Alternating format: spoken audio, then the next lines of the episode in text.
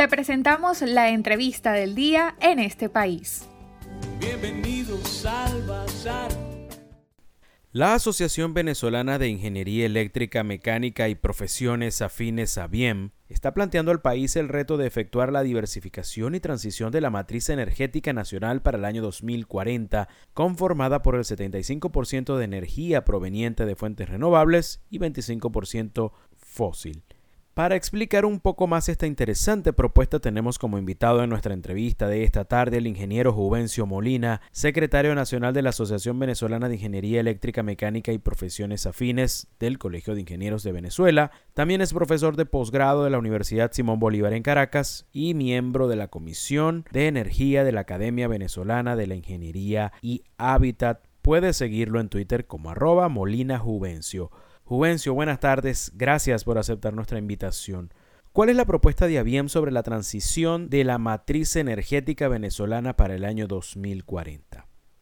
Mira, podemos decir lo siguiente. La Asociación Venezolana de Ingeniería Eléctrica, Mecánica y Profesiones Afines que somos un ente del Colegio de Ingenieros de Venezuela, hemos propuesto al país disponer para los próximos 15 o 17 años, o sea, para el año 2040, de un sistema eléctrico nacional cuya matriz de accionamiento primario sea provisto por un 75% de fuentes renovables y un 25% de fuentes de origen fósil. ¿Por qué se hace esa propuesta? Bueno, porque en los actuales momentos el sistema eléctrico nacional del país es accionado por una matriz 50% renovable, porque la energía que proviene del Bajo Caroní, eso es energía renovable, y 50% fósil. Sin embargo, tenemos una problemática con el tema fósil, porque Venezuela, aunque posee unos 34 mil megavatios de capacidad instalada de generación eléctrica, actualmente de esos 34 mil megavatios de generación total instalada, aproximadamente el 50% es provisto por generación hidráulica y 50% por la fósil. Ahora, ¿qué es lo que pasa? La energía que consume el país está proviniendo de un 85% de, de la generación hidráulica. ¿Por qué? Bueno, porque el complemento que es representado por el sistema termoeléctrico se encuentra fuera de servicio en más de un 80% de su capacidad instalada. O sea, esa capacidad de 18.000 megavatios realmente existe en el papel, existen físicamente los, los, equipos, pero no están operativos. Y esa inoperancia del sistema termoeléctrico, pues obviamente es una de las principales causas de un pésimo servicio eléctrico que recibimos los ciudadanos venezolanos. Y las causas reales de esa incapacidad son estructurales, no son coyunturales. Existen por lo menos dos grandes ejes de esas razones estructurales. Uno, la indisponibilidad de razones por razones electromecánicas, o sea, falta de mantenimiento, proyectos inconclusos, obras mal ejecutadas o incluso obras inconvenientes, etcétera. ¿no? O sea, hubo una eh, eh, fueron dilapidados recursos importantes en proyectos que realmente no cumplieron sus objetivos.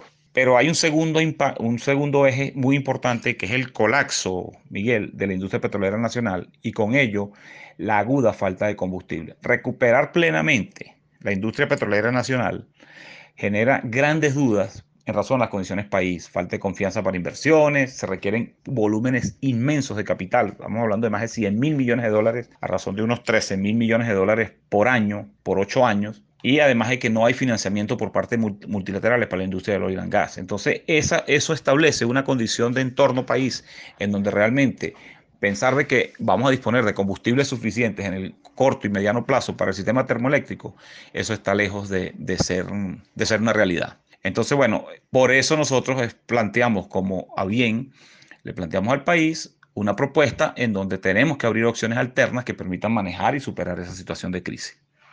¿Cómo pudiera afectar a la ciudadanía, la economía y los servicios públicos el hecho de que se pueda reducir la demanda de recursos fósiles en las próximas décadas?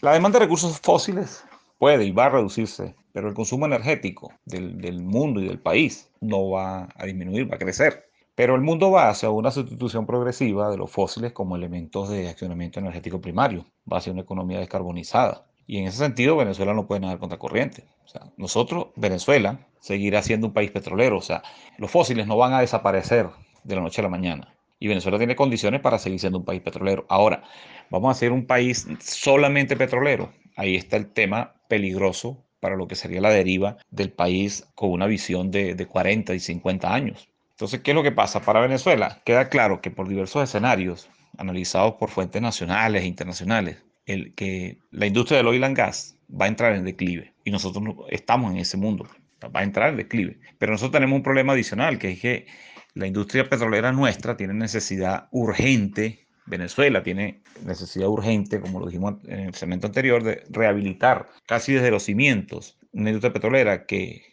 algo que realmente es muy complejo, costoso, y eso pues es un asunto que genera bastante incertidumbre hasta dónde se logrará el éxito en esa recuperación. Entonces Venezuela tiene que apelar a las otras fuentes que posee. Venezuela, nosotros poseemos, además de petróleo y gas, una potencialidad vasta de recursos energéticos primarios que están aún sin, que no están desarrollados ni explotados. Entonces, producir un viraje en la materia energética nacional es positivo para el país porque diversifica la economía energética de la nación, abre espacios para dinamizar esa, de manera positiva esa, esa economía y por, y por supuesto mediante la creación de fuentes de empleo, proyectos, obras, fabricación y suministro de equipos y componentes. Y además logramos cerrar brechas en cuanto a actualización tecnológica y académica para ponernos de una vez en carrera competitiva con vecinos regionales, con, lo que, con Colombia, con Chile, con quien sea. Tenemos la potencialidad y podemos hacerlo.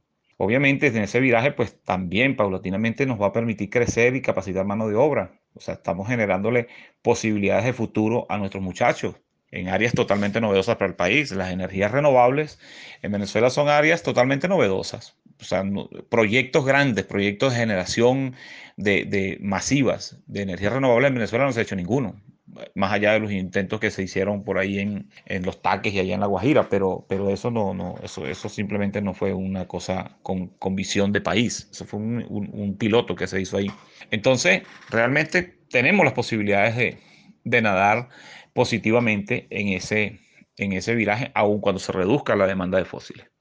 Estamos conversando esta tarde con el ingeniero Juvencio Molina, secretario nacional de la Asociación Venezolana de Ingeniería Eléctrica, Mecánica y Profesiones Afines del Colegio de Ingenieros de Venezuela. ¿Qué tipo de cambios y beneficios tendría el viraje de la matriz energética que la organización propone? La diversificación económica, la generación de empleo y la contribución determinante para la resolución de la crisis energética que ha padecido Venezuela por los últimos 10 años, crisis del, servicio eléctrico y crisis de combustibles, eso es básicamente el, así entrando los principales cambios y beneficios que tendría eh, modificar o dar ese viraje a la materia energética. Este es un tema, este es un gran tema país, porque aquí hablamos de seguridad energética de la nación.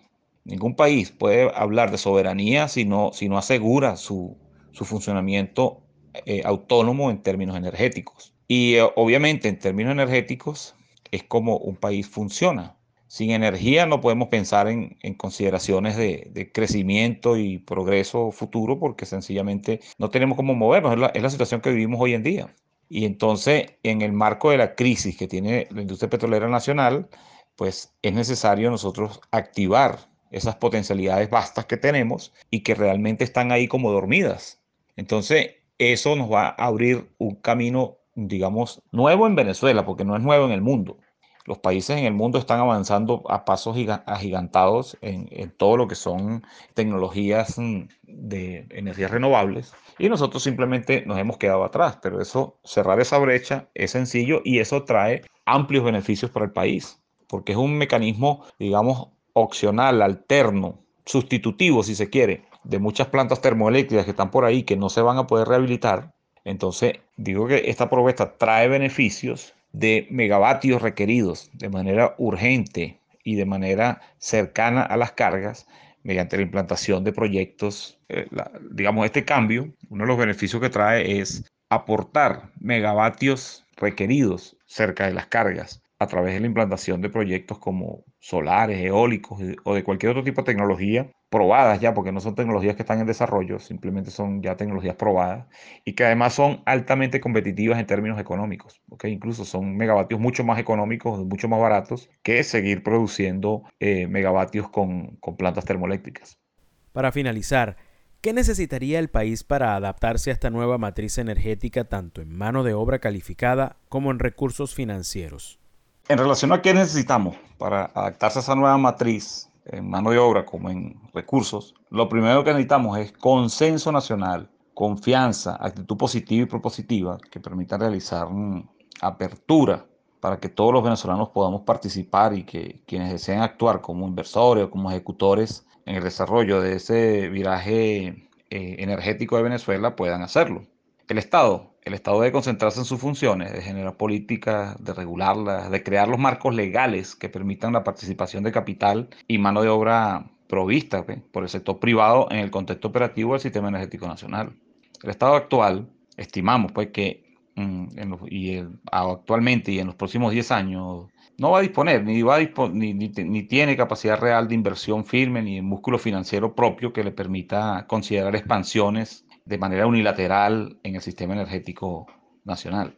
No es verdad que solo apelando a entes multilaterales el Estado puede financiar la rehabilitación y expansión del sistema energético nacional se requiere participación como socio del sector privado nacional e internacional. Existen múltiples figuras que permiten esa participación. Por ejemplo, una que suena mucho actualmente, las asociaciones público-privadas. O sea, creando el marco legal, eso se puede hacer. Pero lo más importante realmente que debe existir ahora es voluntad por parte del Estado para entender que debe ceder espacios y permitirse recibir ayuda.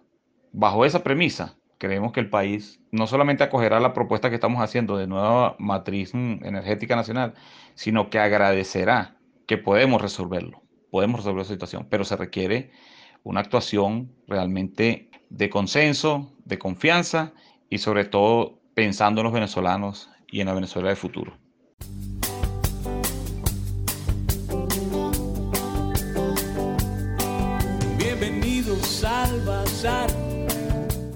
Estamos muy agradecidos por su participación esta tarde con el ingeniero Juvencio Molina, secretario nacional de la Asociación Venezolana de Ingeniería Eléctrica, Mecánica y Profesiones Afines del Colegio de Ingenieros de Venezuela. Para conocer más del programa en este país, visita nuestras cuentas en redes sociales, en Twitter e Instagram como arroba en este país radio, en Facebook en este país programa radiofónico y en la página web en este país.info.